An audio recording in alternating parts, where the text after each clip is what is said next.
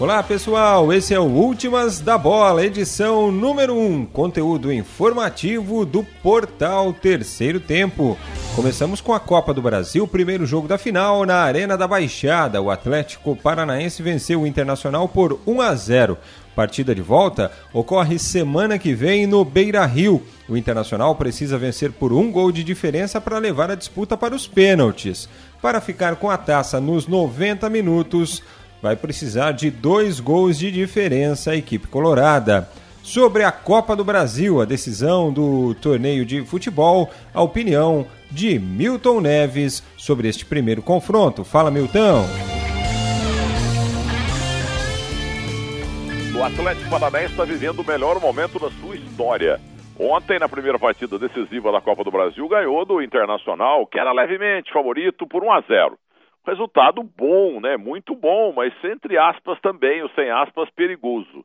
E porque o Atlético Paranaense em casa ele joga sempre com 11 jogadores e meio, quer dizer, 11 jogadores normais e meio é o gramado sintético. Os visitantes não gostam, mas é um gramado absolutamente legal, aprovado pela FIFA. Agora em gramado natural, lá em Porto Alegre, naquele estádio vermelho maravilhoso da Internacional, o Inter não pode empatar. Então a coisa está muito equilibrada. Eu acho até que está 51% para o Inter e 49% para o time do Atlético. Porque ele não vai ter gramado sintético e o jogo lá em Porto Alegre a coisa muda de figura. Mas de qualquer forma, o Atlético está vivendo o melhor momento da sua vida. Já foi campeão, campeão, brasileiro nos anos 2000, no começo dos anos 2000, quase ganhou em 2004 também, porque o Santos foi campeão graças ao Luxemburgo. E a verdade é que, no entanto, esse time de Curitiba está muito de parabéns, porque quando um título nacional é conquistado em Porto Alegre, em Belo Horizonte, no Rio ou São Paulo, esses times não fizeram nada, nada mais do que obrigação, principalmente Rio e São Paulo. Apesar que o Rio tem três times hoje que estão virando Olaria, Bom Sucesso e Campo Grande. Então o que está acontecendo? O Atlético Paranaense está aí na, na bica para ser campeão. Vamos ver se consegue empatar lá. E eles estão de parabéns. É o segundo time brasileiro a ter um CT espetacular. Eu morei em Curitiba em 71 e não tinha nada disso. Anos depois fizeram o CT do Caju. Caju foi uma espécie de Rogério Ceni, goleiro do Atlético Paranaense. Um goleiro marcante, histórico, pai de um quarto zagueiro chamado Alfredo, que está lá em Curitiba ainda, e o Atlético está realmente espetacular eles estão de parabéns, que é um time de uma cidade pequena em relação a São Paulo, Rio de Janeiro e até Salvador. Salvador é muito maior que Curitiba. Porto Alegre também é. Parabéns ao Atlético. Mas essa vitória aí, ela é ótima, foi ótima, mas é um pouquinho perigosa, né? Porque o ideal seria ganhar de goleada. Mas o Internacional está muito vivo, mas o Atlético vai jogar pelo empate. Está na base do meio a meio. Agora as informações dos clubes paulistas. A Comebol divulgou o árbitro da partida de ida das semifinais da Copa Sul-Americana entre Corinthians e Independiente del Valle, que será realizada na quarta-feira que vem, dia 18, na Arena do Corinthians, e terá o comando do uruguaio Leodan Gonzalez. Pelo Campeonato Brasileiro, o Timão joga no domingo, às quatro da tarde, contra o Fluminense, no Mané Garrincha, em Brasília.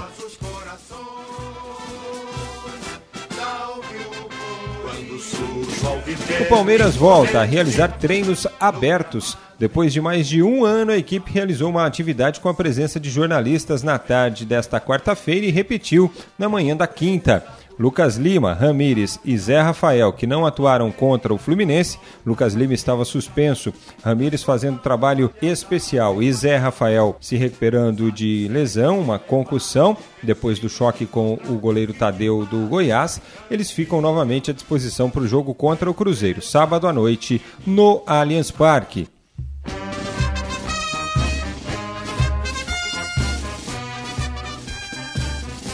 No Santos, o técnico Jorge Sampaoli faz mistério sobre o time que enfrenta o Flamengo neste sábado na abertura da 19ª rodada do Campeonato Brasileiro, jogo que vale a liderança da competição. Vitor Ferraz e Evandro se recuperam de lesões e são dúvidas. Pará, por questões contratuais, e Diego Pituca, que está suspenso, estão fora da partida. São Paulo, a volta de Daniel Alves será a principal atração do time no jogo contra o CSA domingo à noite no Morumbi. O lateral e meia estava com a seleção brasileira. Cuca não confirma ainda os retornos dos lesionados Pablo, Pato, Hernanes e Toró. Os quatro jogadores, entretanto, realizaram atividades com bola durante a semana.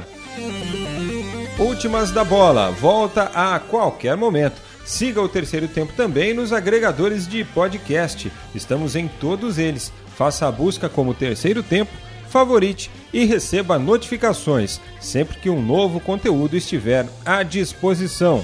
Valeu, pessoal!